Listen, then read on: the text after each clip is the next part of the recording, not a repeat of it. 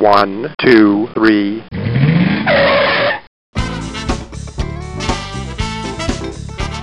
Bem-vindo, bem-vindo ao Paladar Distinto, seu podcast de gastronomia. E o assunto de hoje é gastronomia molecular. E eu tenho a honra de falar com uma das maiores especialistas, Angélica Vitali. Tudo bem, Angélica? Tudo ótimo, Gabriel. Prazer. Obrigada pelo convite. É, e eu também tenho a honra de participar do seu podcast. Poxa, que demais. Para a gente vai ser muito legal. Eu sou um, um, curioso sobre a gastronomia molecular e vendo alguns vídeos, alguns temas, algumas entrevistas suas, fiquei, fiquei fascinado. Assim, é muito legal a gente falar sobre esse tema, que as pessoas, né, cada vez mais veem, mas falam, nossa, como que é isso? Como que pode tal coisa, né? Muito surpreendente. Então vai ser muito legal. Obrigado mesmo. Imagina, é realmente. Eu comecei como você, vendo algumas coisas, ficando maravilhada e cá estou, né? Deixei a parte de, de publicidade e marketing, trabalhei com, por 17 anos da minha vida.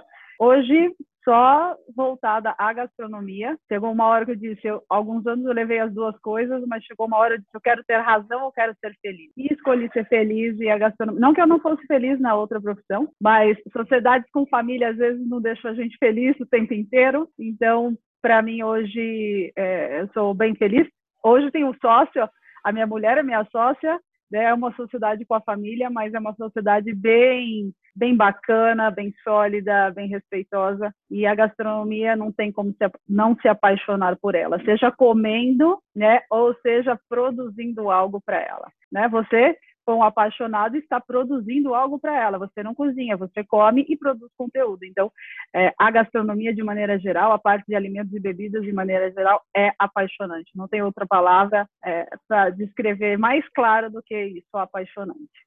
Com certeza. E o Angélica, como você começou, né? Eu sei que foi um hobby, tal, você era publicitária, tal, tinha diversas também outras empresas. E você foi pesquisando, pesquisando, aí você viu que no Brasil, poxa, não tinha. Depois você foi para a Europa, né? Conta um pouquinho como foi essa experiência. É, quando eu fiz gastronomia, eu fiz um curso de um ano de formação gastronômica é, aqui em São Paulo, mas foi totalmente por hobby. Assim, não tinha uma pretensão de nada eu tinha 25 quilos a mais, pagava academia, não ia, disse, já que não emagreço, vou me engordar e me inscrevi no curso de gastronomia. E, paralelamente, não no curso, eu vi algo sobre gastronomia molecular, um colega da turma, na época, me falou sobre o El Bulli, ele tinha ido no El Bulli do Ferradriá, e achei aquilo interessante, comecei a pesquisar e fiz um curso no Brasil. Muito básico, e fui para a Europa para mim, tirei férias, 30 dias, consegui que montassem um curso para mim, porque lá não tinha cursos de formação também. E aí paguei uma fortuna, fui e aprendi para mim. E depois de uns três, quatro meses que eu voltei, que eu aprendi tudo que eu queria, não tudo que eu queria, né? Mas aprendi muita coisa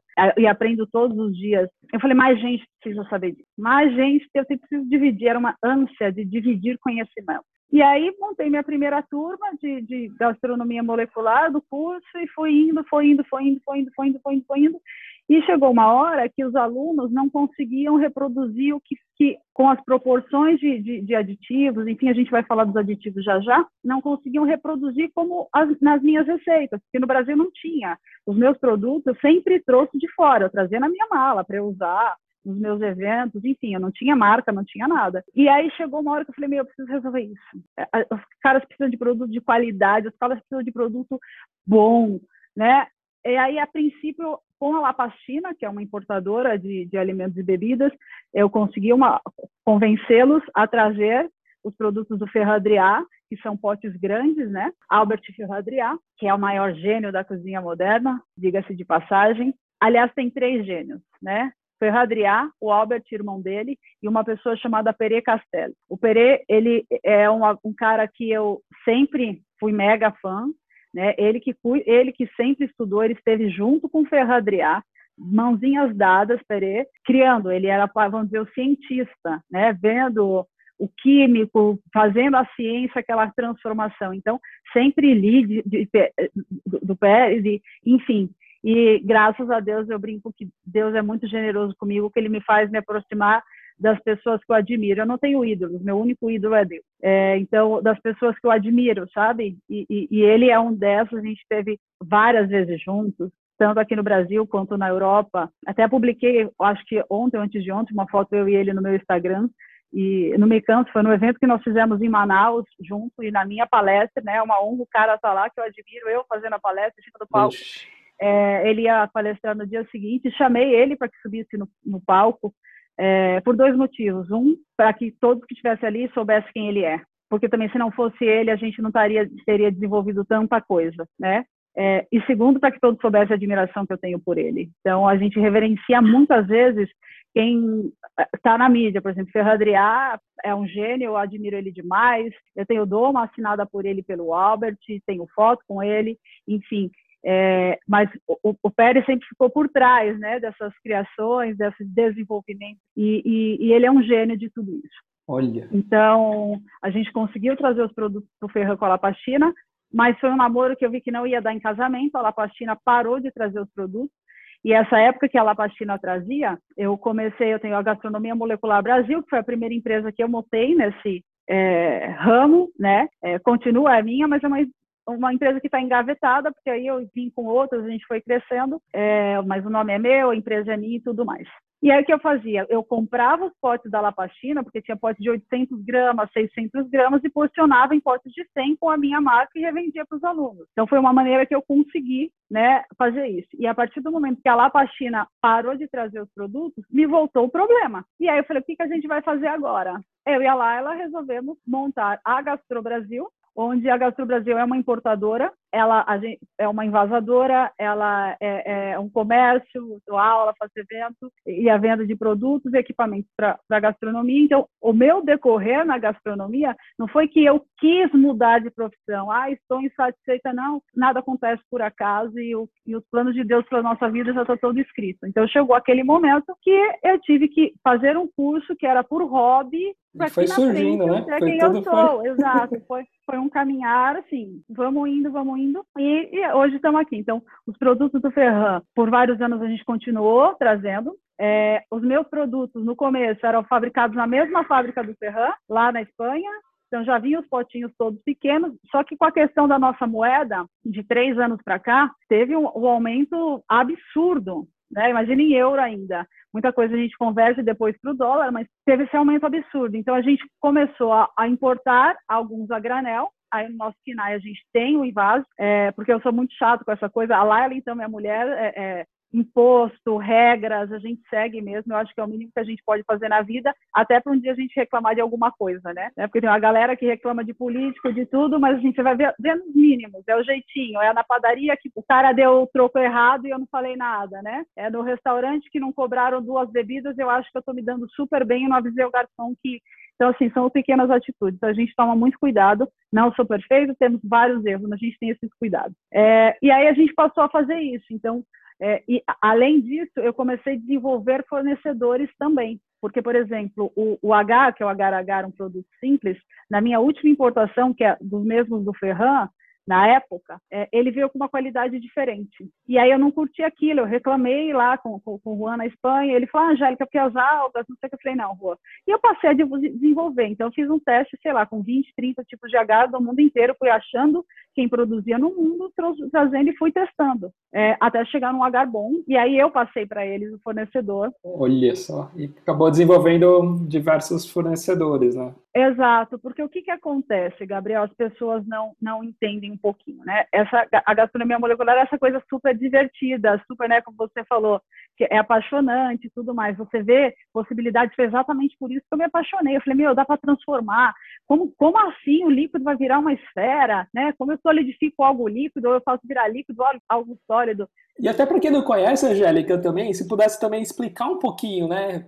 Um pouquinho dessas possibilidades, assim, para eles, né? Então, assim, a gastronomia molecular, se você colocar no Google, enfim, a gastronomia molecular é a ciência que estuda os alimentos, né? Vamos dizer, a grosso modo. Isso virou uma matéria, começou com um químico e um físico, querendo entender o porquê das reações químicas nas cocções. Por que, que um soufflé subia? É, E aí veio no paralelo com o Ferradriá esse desenvolvimento dessas trocas de texturas que fica uma coisa divertida, vamos dizer assim, né? Mas o que as pessoas precisam entender é, para que existam essas trocas de textura, nós usamos produtos que a gente chama aditivos alimentares. E esses produtos estão, são usados na indústria de alimentos e de cosméticos há muitos anos. Se você pegar um, uma embalagem de ketchup, você vai ver lá que está escrito Xantana. É a goma Xantana que nós também usamos para espessar na gastronomia molecular. Então, o que, foi feito pelo, pelo Ferran, pelo Peri e tudo mais, foi trazer esses produtos de escala industrial para uma escala doméstica, vamos dizer assim. Ainda que a gente, a gente use é, em restaurante. Hoje, meus produtos, graças a Deus, eu estou em absolutamente todos os programas, os maiores programas de gastronomia, todos esses reais de gastronomia são todos os meus produtos. Os maiores hotéis do Brasil, de Copacabana Palace, de Hilton, enfim, no Brasil inteiro são meus produtos. Os maiores restaurantes hoje, todos têm os meus produtos. Então, assim, eu prezo demais com a qualidade. Se você vê rentabilidade em produto, nossa, é extremamente baixa. A margem é apertada. A margem, se eu trabalhar com margem que o mercado trabalha, como né, importa e vende, vamos colocar 100%, 150%, 200%, enfim, não vou, e não vou fazer isso nunca. Por quê? Porque eu quero que mais gente tenha acesso a produtos de qualidade. Todo mundo tem esse direito, né? Então, esses aditivos, eles são usados há muito tempo. A gastronomia molecular, muita gente quando fala, e, e é engraçado que eu tenho amizade com muitos chefes mais velhos, que eles vêm de uma gastronomia mais é, é, tradicional, né? Aquela coisa mais francesa, essas bases. E muitos tinham super preconceito super. E depois de me conhecer, enfim, tudo falando, Angélica, minha cabeça mudou completamente vendo você. Porque as pessoas entendem que gastronomia molecular é um tipo de cozinha. Como a gente tem cozinha italiana, cozinha japonesa, cozinha brasileira, né? E não é. A gastronomia molecular são um conjunto de técnicas que cabem em qualquer cozinha. Como teve evolução na, na engenharia, como teve evolução na medicina, existiu a evolução na cozinha seja com produtos, ingredientes, porque os aditivos alimentares, eles, eles são ingredientes quando eles entram numa receita. É, seja com ingredientes ou seja com equipamento. Né? Então, quando criaram a panela de pressão, muita gente virou o nariz, era um absurdo. E hoje, quem não tem uma panela de pressão? Exato. Né? Então, assim, é, são evoluções que vão acontecer continuamente na vida e em qualquer área. E quando a gente fala em aditivos alimentares, é uma gama gigantesca é, que a gente tem, e os aditivos alimentares que foram desenvolvidos para a gastronomia molecular, eles foram estudados entre essa gama de produtos que tem, para quê? Para que quando ele é utilizado, ele altere somente a textura. Ele não altere nem cor, nem sabor. Então, por exemplo, o agar-agar. Eu testei de agar-agar a gente está aqui em São Paulo, tem a Liberdade, que é foco oriental, e lá tem várias marcas de agar-agar, né? Eu, da Liberdade eu testei todos. Eu acho que agar-agar eu cheguei perto de uns 30 em testes. Nossa. É, por quê? Porque uns deixavam esverdeado, o outro alterava sabor, o outro não endurecia perfeitamente, ele, ele ficava quebradiço. Eu queria translúcido, eu queria que a, ele, o agar-agar é um gelificante, então eu queria que ele funcionasse só para gelificar. Então você vai fazendo o teste. Então os produtos para gastronomia molecular, para cozinha moderna, eles são testados para isso, só para mudar a textura. Por isso que também é um erro muito comum que quem gosta de brincar acaba lendo, ah, é Xantana, né? Goma Xantana hoje se acha muito fácil, lojas de produtos naturais, porque a, a, goma xantana na parte de panificação, você com ela você consegue o glúten sem usar o trigo. Então, em receitas que faz pão com arroz, enfim. Então, a xantana você acha muito fácil. Só que a hora que você vai usar a xantana só para espessar, ela vai alterar sabor e vai alterar cor, vai deixar tudo, porque ela não foi feita para isso. Ela foi feita só para a questão do glúten. Então, xantana, por exemplo, eu testei 43 xantanas. Nossa, para chegar 43. Você... É, então assim, tem dois fatores. Um é qualidade, óbvio, como tudo, né? Até uma farinha de trigo. Se você pega uma farinha de trigo mais especial, você tem um resultado. Se você pega uma de baixa qualidade, né? Isso a gente também tem nos aditivos alimentares, né? Que é um, um ponto para as coisas darem errado. E o segundo ponto é a questão de função. Então, não é porque todo o nome chama goma xantana que a função é exatamente a mesma, né? Tem a função de espessar, mas tem espessar quanto, espessar como, alterando textura ou não. Então, por exemplo, a minha goma xantana, você consegue espessar uma vodka, vou falar da vodka porque ela é translúcida, né? E ela vai continuar translúcida, só que vai ficar espessa. Você vai usar a, a vodka como uma calda. Eu faço uma calda de uísque para uma sobremesa que é 100% uísque, né? Que se eu fosse é, é, pôr no fogo né, para eu reduzir, ter uma calda de uísque, eu perdi, né? Eu tenho algo com gosto de uísque sem álcool, porque o calor. Então, a gastronomia molecular em si não é só essa coisa dessa brincadeira de texturas, né? Ela tem muito disso, dessa parte lúdica, dessa parte bacana, de criações e tudo mais.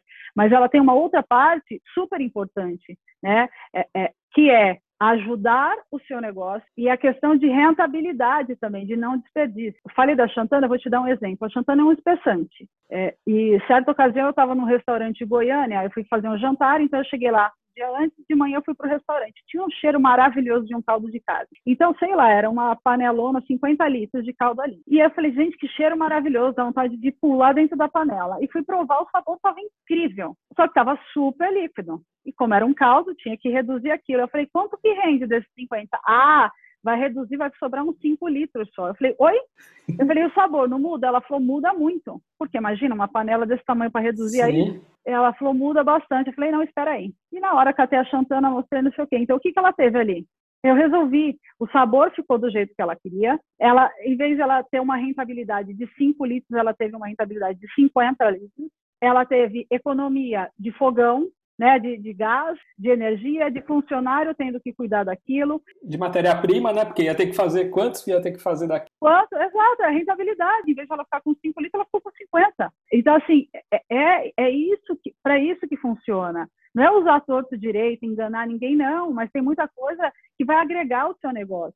Nós temos um outro produto, a transglutaminase, que é uma cola de proteína. Então, você imagina um filé mignon, né? Quando a gente pega o filé mignon, a peça do filé mignon, ela tem um lado mais fino e outro lado mais comprido. Então, no meu restaurante, vamos supor que eu tenho, sei lá, um bombom, enfim. Então, eu vou cortando ele e vou ficando com tudo posicionado bonitinho. Quando chega no bico, que é fino, ou eu tenho um picadinho no meu cardápio, um estrogonofe, ou vira uma comida de funcionário muito caro. Se eu pego a transglutaminase, duas peças de filé mignon e encaixo elas uma ao contrário da outra, ela gruda, né? Com ela inteira, ela gruda, ela fica inteira e eu aproveito a peça Nossa. inteira para porcionar e não tem desperdício nem nada. E esse produto é muito legal. Eu vi que tem gente que mistura, às vezes, ou dois tipos de proteína, fica uma coisa incrível, né? Ou dois peixes, né? Muito legal. Aí que tá. Ela, ela serve tanto para você criar novos cortes, que é o que a gente chama, ou você rentabilizar o que você tem. Então, eu tenho um restaurante, existe vários restaurantes clássicos, eu não vou dar nome a todos, até com uma questão de ética, existem vários restaurantes clássicos é, é, no Brasil que usam os meus produtos e ele não mudou nada, ele não usa. Ah, eu não tenho gastronomia molecular, eu não tenho cozinha moderna, não, são restaurantes clássicos, restaurantes franceses, sabe assim? Então, é, o que, que eles estão? Eles estão sendo inteligentes, gente, a gente tem que usar as coisas ao nosso favor. Exato. Né? Não é só, é, às vezes fecha a cabeça e fala, ah, não, é só essas transformações, eu não gosto. Não. Não, é muito funcional também, né? É o que você falou. Exato é muito, ele ajuda em tudo. Então, não são só esses, tem vários outros produtos que te agregam, que te ajudam em absolutamente tudo.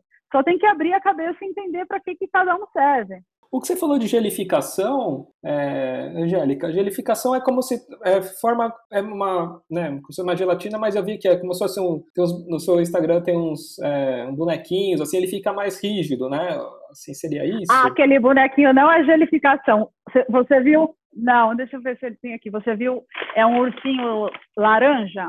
Não, não. É um que é meio. Aquele lá parece um... uma bala, assim. É, eu achei que você tinha visto um, um, cor de laranja que não é. Aquela é uma balinha feita com isomalte. Eu brinco que a gastronomia molecular ela é como um polvo. Cada tentáculo é uma técnica, né? Então, a gastronomia, gastronomia molecular, ela tem o nome de gastronomia molecular, é, é cozinha de vanguarda, cozinha técnico-emocional. Eu gosto de chamar também de cozinha moderna, né? Porque o que, que abrange essa parte de cozinha moderna? A gente tem, são as técnicas que eu falei, nossos bracinhos do povo, que é esferificação, que são criar o caviar, que é a bolinha grande, ou as maiores, que é parece uma gema de ovo, a azeitona esférica, que foi por conta da azeitona que eu fui para a Europa a primeira vez estudar, porque eu queria aprender a fazê-la. Que fica que nem os, a esferização é como se fosse o caviar, né? Que você pode fazer o caviar.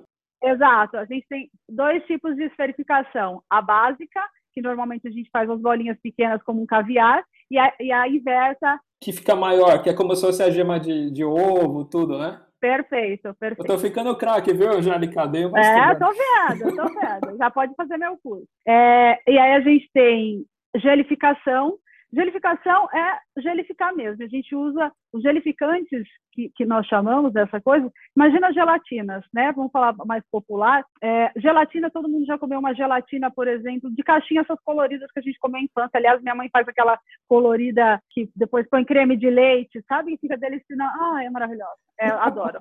E ali é usado uma gelatina de origem animal, que é a mais comum para gelatinas em pó e gelatinas em folha. É, a gente usa o agar-agar, que também é um gelificante, porém o agar-agar ele é de origem vegetal, ele é extraído de algas. Então quem é vegano, vegetariano, é uma gelatina que dá para usar, porque ninguém come. Né? Essas balas de bichinho, de minhoquinha, elas são feitas com gelatina animal. Então minha filha, por exemplo, é vegetariana, ela não consome nada de origem animal. Não nada, né? Ela não é, é, ela não é vegana, mas ela, ela evita esse tipo de coisa, né? Não é, não, é, ela, é, ela come, por exemplo, ela come ovo, come queijo, derivado, né? Mas não nada. Então, o agar é um gelificante que a gente usa bastante, ele é bem legal. E quando a gente fala em gelatina, normalmente as pessoas pensam só nas coisas doces, né? Sim. Gelatinas de fruta, tudo. A gente cria inúmeras coisas gelificadas salgadas também. Olha. Ah, tem até uma matéria que eu fiz para a Record, tem no YouTube da Record, eu acho, é, no, da, no, no Gastro, Gastro Underline Brasil no Instagram, se for lá no, no IGTV, tem a, a, entrevista que eu fiz, que aí eu criei de brócolis, como se fossem as balinhas da Fini, eu fiz aquelas minhoquinhas, fiz de brócolis e fiz de tomate. E eles pegaram, depois da matéria que a gente fez, no dia seguinte eles foram para Paulista, para as pessoas provarem. Então, criança comendo, tenho alunos que falam, Angélica, você transformou minha vida, meu filho não comia nada, e com a gelificação hoje come fruta, verdura, legume, que a mãe começou a comprar forminha de silicone de dinossauro, de Lego, de tudo, fica essa coisa é, é, que ajuda, lúdica, e, e eles Então, tem a gelificação, verificação, gelificação, tem a parte de ar, tem a parte de criação de espumas, que nós usamos sifões, que normalmente as pessoas acham que é sifão para chantilly, mas não é, tem sifão para chantilly e sifão para espumas, ondas diferentes. Nitrogênio líquido, que eu adoro também, o nitrogênio líquido está a menos 196 graus. Tem as outras transformações, que é a parte que entra o uso de enzimas, como a transglutaminase, tem a malto, maltodextrina também, né? Que vira em pó, né? Eu achei é. fantástico pegar o azeite, né? Você mistura com a maltodextrina e vira um pó, né? Assim. É, tem que tomar cuidado que não é qualquer maltodextrina. É, existem essas maltodextrinas que a povo acha em academia e tudo mais, não é uma funciona. Específica, Existe, né? é, é, uma específica que ela chama Enisorbit. Ela é produzida nos Estados Unidos, ela é produzida nos Estados Unidos e é um produto incrível. Então, essa transformação de azeite em pó, Nutella em pó, ela encapsula lipídios, as gorduras. Então, a gente, tudo que é gordura, a gente consegue fazer transformar em pó. É, tem, aí tem as partes que já são meio que, vamos dizer, pré-prontos, como a gente tem um açúcar explosivo, que é um açúcar carbonatado, que ao tocar na sua boca ele começa a estourar. É muita Bichinho, coisa. É, você está falando da, desse, desse laranjinha, Isomalte. O isomalte, é, ele entra nos aditivos é, como edulcorantes, né? Os edulcorantes são adoçantes, são algo para adoçar, mas que não vem da sacarose, não é do açúcar. Então, o isomalte, ele é um desses. Então, esse, esse ursinho laranjinha, ele não tem açúcar, tá? Então, eu faço com isomalte, fica como um caramelo, a gente derrete, ele é mais duro. Então, o isomalte é bem interessante. O isomalte que as pessoas fazem aquelas esculturas de açúcar colorida, aquelas bolas, sabe? Ah, entendi.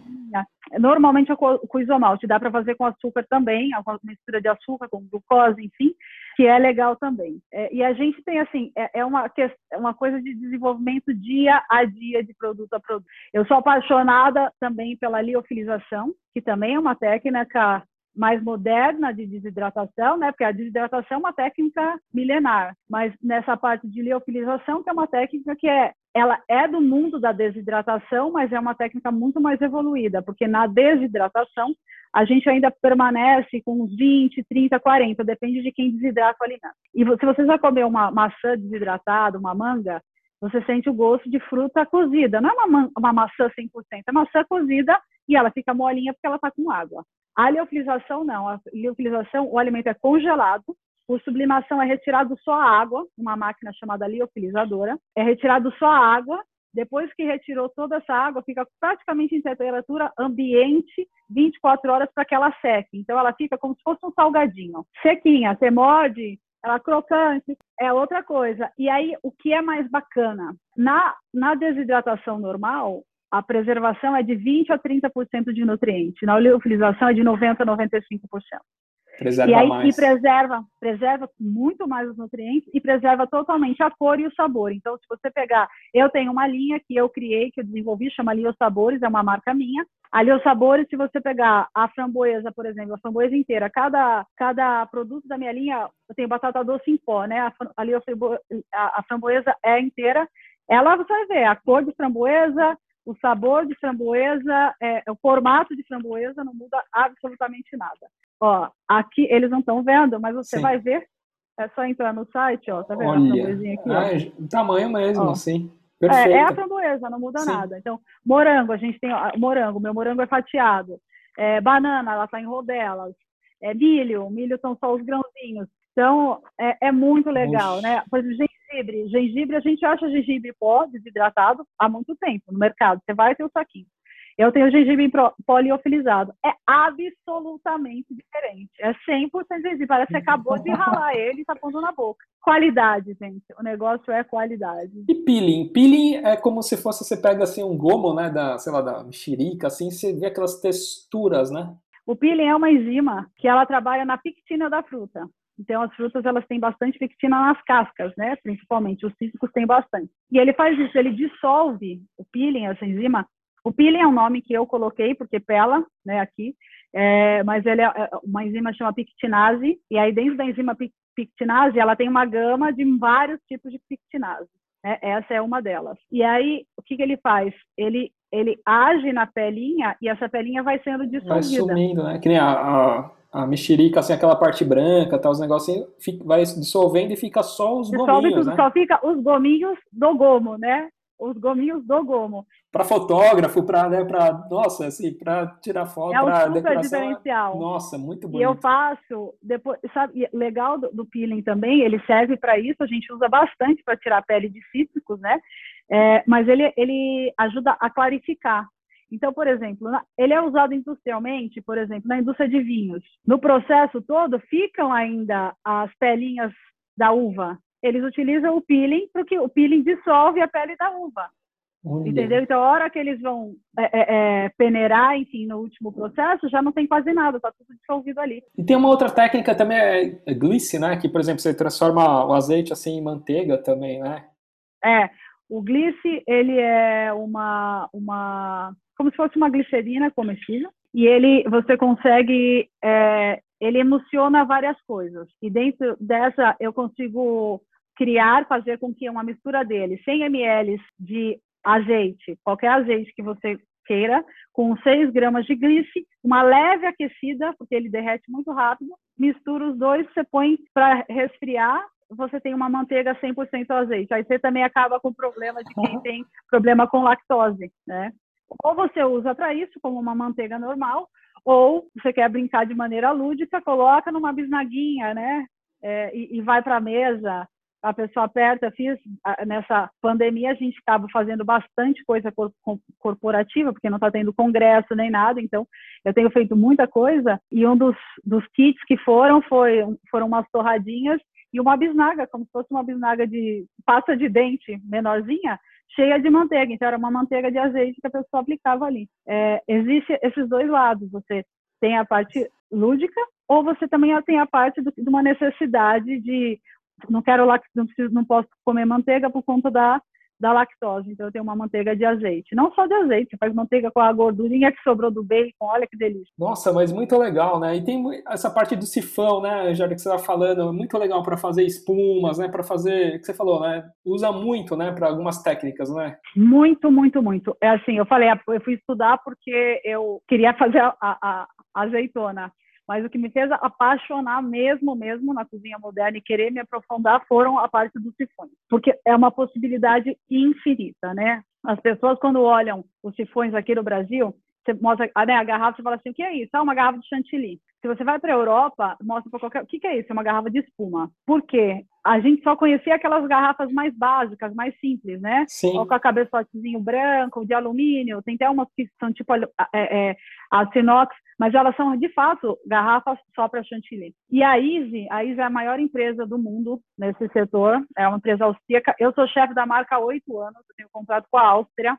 É, a Easy, ela desenvolveu uma garrafa, justamente o Ferradriá, usa desde 1994. Olha como a Nossa. gente é retrógrado. E o, o Adriá começou a usar essa questão de sifão com uma garrafa de chantilly. E ele começou a brincar com essa coisa do chantilly e tal, e fazer espuma salgada. E, e ele desenvolveu. Ele pediu o Juan, que é um cara formidável da Espanha, todos os chefes do mundo sabem que ele é. Ele era o dono da marca do Ferradriá, é um grande amigo. E aí o UA foi atrás para desenvolver uma garrafa que conseguisse outras coisas. Porque quando a gente fala espuma, a gente fala espuma doce, espuma salgada, espuma quente e espuma fria. Tem sifão que é só para frio, tem sifão que é para os dois, né? tem duas coisas aí nessa, nessa, nessa sua é, questão. O chantilly é uma espuma doce e fria.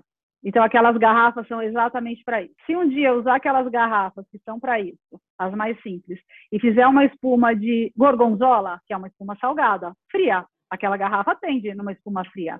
Se eu fizer uma espuma de gorgonzola, lavar ela bem lavadinha, no dia seguinte for servir o chantilly no meu cafezinho, vai ser um chantilly com gorgonzola. Porque ele, a, a, a, o cabeçote, a borracha, todas as peças dela, elas seguram é, é, aroma e sabor. Então, transferem. Entendi. Quando a gente fala em uma garrafa para espuma, a gente fala uma garrafa que eu acabei de fazer minha espuma de gorgonzola, eu vou lavar e eu vou fazer meu chantilly e tá zerado. Olha. Né?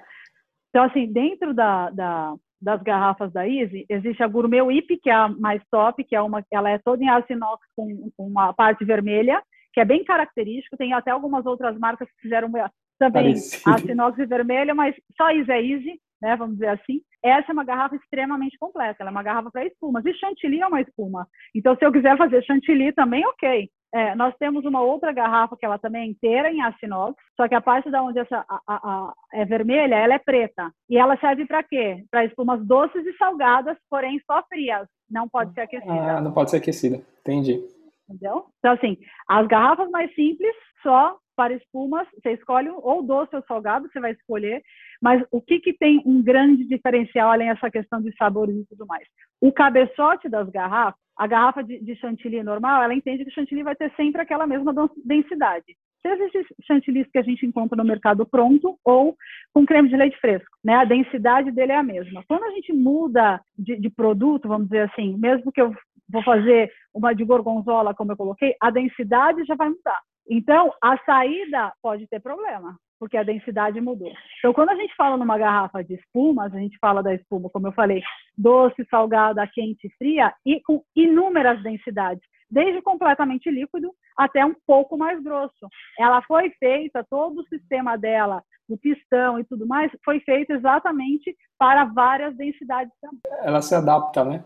Que legal. Exatamente. Que bacana. Exatamente. Puxa, bala de goma também é uma coisa que dá para fazer, né? E tem alguns tipos de bala de goma, né? Tem com pectina, tem, pode ser com gelatina e pode ser com... Com amido, é. Quando a gelatina, é, gelatina, na realidade, a gelatina, gelatina ou em folha ou em, em pó é a mesma, a mesma coisa. como gelatina, é. Quantos anos você tem, Gabriel? 40. É, eu tenho 41, então a gente está mais ou menos na mesma idade. Você prefere uma bala de goma estilo fine ou uma bala de goma daquelas jujubas coloridinhas que a gente comprava com açúcar. Da raiz, assim, da tradicional. Ah, é a idade. Eu perguntei se idade por isso. Então, assim, nós que gostamos, eu também prefiro aquela. Nós que gostamos daquela jujuba mais molinha, né? Isso. Tinha uns que eram tipo um drops com várias cores, depois tinha um saquinho com elas menorzinhas. Essa é, essa é da nossa idade. É, essas são feitas com amido. Essa de estilo fino, ela é dura, né? Putz, aquela tem uma ela textura é mais dura. mais dura. Ela é feita com gelatina. Ah, gelatina é? em folha. Aí, ou em folha ou em pó. Ou em pó também, ah, tanto faz. Tá. É. E aí tem a, a, terceira, que é a colpictina, que fica bem parecida com a, a de amido, né? São, é, são três técnicas diferentes para a produção das balas de goma, que é extremamente interessante. É um processo que é fácil, é, de ser feito, quem gosta de fazer para vender e tudo mais. É, eu sou bem apaixonada pela essa parte de bala de goma, já fiz vários cursos dentro de, eu, fiz, eu faço curso para quem dá curso, para quem para a indústria mesmo, sim, sabe? Sim. É, então, eu tenho, eu tenho curso de, de, bala de goma meu, eu não coloquei nesses módulos online ainda, mas eu acho que até um que eu vou pôr. Tem bala de goma agora? Não tá, não. Tem as gelatinas e géis dos meus cursos estão disponíveis, tem o Gastronomia Molecular 1, que são dois dias que ele é bem completo, o avançado, que, que, que é para quem já fez o 1, e aí tem gelatinas e géis, desidratação de alimentos, mas a, a desidratação normal, não com liofilizador, porque o liofilizador hoje mais barato deve estar em torno de 80 a 100 mil reais de Nossa. bancada, que você não faz nada, é um liofilizador de teste, vamos chamar. Pequenininho, né? Caramba. E a parte de criogenia? O que é criogenia? Criogenia é uma coisa super divertida. Você já viu esses botijões de armazenagem de semi? Sim, sim, de nitrogênio e tudo, né? Exatamente. A criogenia é mexer com o nitrogênio líquido. Compramos igual, é o mesmo botijão, é o mesmo nitrogênio líquido. É, o nitrogênio é o nitrogênio que está no ar, né? A gente respira o nitrogênio, só que ele está líquido porque ele está a menos 196 graus. Então ele passa por um processo e aí ele se transforma em líquido por isso. E quando ele está em contato com o ar, ele vai evaporando e vai indo embora. Então, tanto os, os botijões, tem até uma matéria legal também no, no nosso blog, que eu estou falando exatamente sobre o botijão de armazenagem, ele não pode ser completamente fechado, porque senão explode. O gás vai saindo é, até em clínicas de, de, de fertilização, seja também para a parte de fertilização de animais e tudo mais, é, tudo é armazenado e é com um constante enchimento para que não fique sem. Então, o que, que a gente na parte gastronômica, o nitrogênio líquido é usado também há muito tempo. Tem várias indústrias que utilizam ele para o congelamento. Quando a gente tem um congelamento mais instantâneo, as propriedades do que a gente faz de uma carne toda são super conservadas. Então, é, fora do país, óbvio, tem navios de alto mar que fazem essas pescas gigantescas que tem nitrogênio líquido dentro do navio, porque já vai congelando automaticamente, parece que está extremamente fresco, né? Não tem esse congelamento demorado como a gente tem é, é, com congeladores. Então, os cristais de gelo que são é, feitos durante o congelamento, qualquer congelamento, vamos falar, o freezer da sua casa ou do restaurante, enfim, Sim. ele tem um congelamento gradual ele é demorado. Então, os cristais de gelo ficam grandes. Você já chupou algum picolé que às vezes dá uma dor aqui no meio da testa? Porque são os cristais de gelo grandes. Isso daqui dá aquela sensação. Quando a gente faz esse congelamento instantâneo, né, a gente tem ultracongeladores, por exemplo, que também ajudam, mas os ultracongeladores vão a menos 40, mas com nitrogênio líquido é menos 196. Então, é extremamente instantâneo os cristais de gelo ficam bem pequenininhos. Então, você fazer um sorvete, alguma coisa, é extremamente cremoso, né? E, então, assim, as indústrias já usam nitrogênio há muito tempo. Tem lugares que tem é, é como se fossem esteiras. Então, vai passando, por exemplo, pescado, os filhazinhos, e é uma esteira jogando nitrogênio líquido que vai congelando todo mundo instantaneamente. Quando chega do outro lado, já está tudo congelado. Tem fábricas de picolé que usam nitrogênio também para fazer o picolé. Enfim, indústria de carne é muito grande, carnes e pescados bastante. E a gente usa na gastronomia molecular uma para brincar de fritar algo nele, fica diferente. Se você pega um chantilly, por exemplo, eu falo o suspiro nitro, né? O suspiro, quando a gente seca ele no forno e tudo mais para ele ficar sequinho, porque muita gente fala, vou assar o suspiro. O suspiro não é assado, ele é seco. Por isso tem que ficar com baixa temperatura. Quando a gente assa ele alta, muda de cor por conta da reação de Maillard. Então, é, quando a gente seca no forno, a gente tem um suspiro. E aí eu brinco com essa coisa do suspiro nitro, porque quando você põe no nitrogênio líquido, congela instantaneamente, e aí a hora que você põe na sua boca, você fica soltando fumaça. Tem um negócio que as pessoas fazem muito, colocar pipoca, sabe a pipoca? Em eventos e tudo mais, fazem bastante, põe a pipoca no nitrogênio líquido e dá para as pessoas comerem. E aí elas conseguem soltar Nossa. esse ar também com fumaça, né? Pelo nariz, pela boca, é super divertido. Então tem essa coisa de fritar e a outra é de, de você fazer sorvete, como eu falei, por exemplo. Então, é uma vodka, a vodka não congela no, no freezer, mas a gente consegue fazer um sorvete de caipirinha, por exemplo. Faço a caipirinha e vou batendo, colocando aos poucos o nitrogênio e batendo, e eu, a menos 196 eu congelo a vodka. Então um sorvete de caipirinha a menos 196 graus. Muito legal. Mas, Angélica, gostaria de te agradecer, viu? Muito bacana. E conta pro pessoal, né? Tem quem tem quem está começando na quer descobrir mais, né? Tem o Gasto Brasil, né? Pode entrar, né? www site, né? Gasto Brasil e tem diversas informações, tanto dos produtos, né, Angélica, para comprar, tem a parte de liofilização e tem a parte dos cursos, né? Exato, a gente tem lá o gastrobrasil.com.br ou Instagram gastro Brasil é, e o meu pessoal, Angélica Vitali, tudo junto. É, lá tem todos os produtos que a gente trabalha, tem todos os nossos cursos, tem os eventos. É, eu criei agora o Cozinha da Angélica, é um projeto meu pessoal, que, e aí é bem legal, quero convidar todos.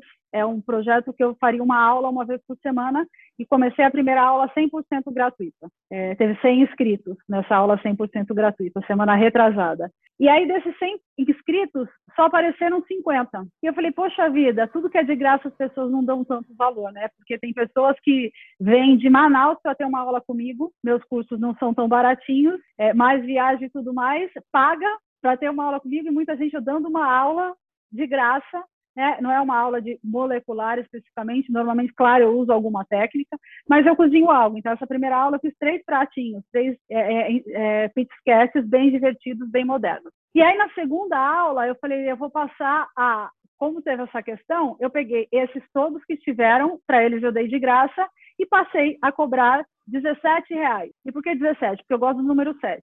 E essa renda total do Cozinha da Angélica mas foi revertida para compra de alimentos, então não é para mim. Então eu resolvi de uma maneira cobrar algo para que as pessoas se comprometam em estar, de uma maneira um valor pequeno para que várias pessoas que querem ter, sabe assim, tem desejo de ter uma aula comigo, de me ver cozinhar e tudo mais e não tem condição. Então é uma oportunidade e é uma oportunidade de ajudar as pessoas. Eu falo, me ajude a ajudar, né? Então são só 17 reais e essa semana foi na segunda-feira, porque já tinha um compromisso hoje, já tinha essa aula marcada, que eu tenho uma aula hoje, mas serão todas as quintas-feiras. Já peguei a minha agenda até dezembro, todas as quintas-feiras, a cozinha da Angélica. É, e aí vai ser sempre 17 reais para ajudar as pessoas. Então, a, a, última que a gente fez, eu fiz uma bola de chocolate que foi incrível também, é, é, uma receita super gostosa com vários passos. E a ideia é essa: normalmente uma hora e meia, e que a gente se diverte, cozinha com preço acessível e ajuda muita gente. E graças a Deus tem muita gente boa.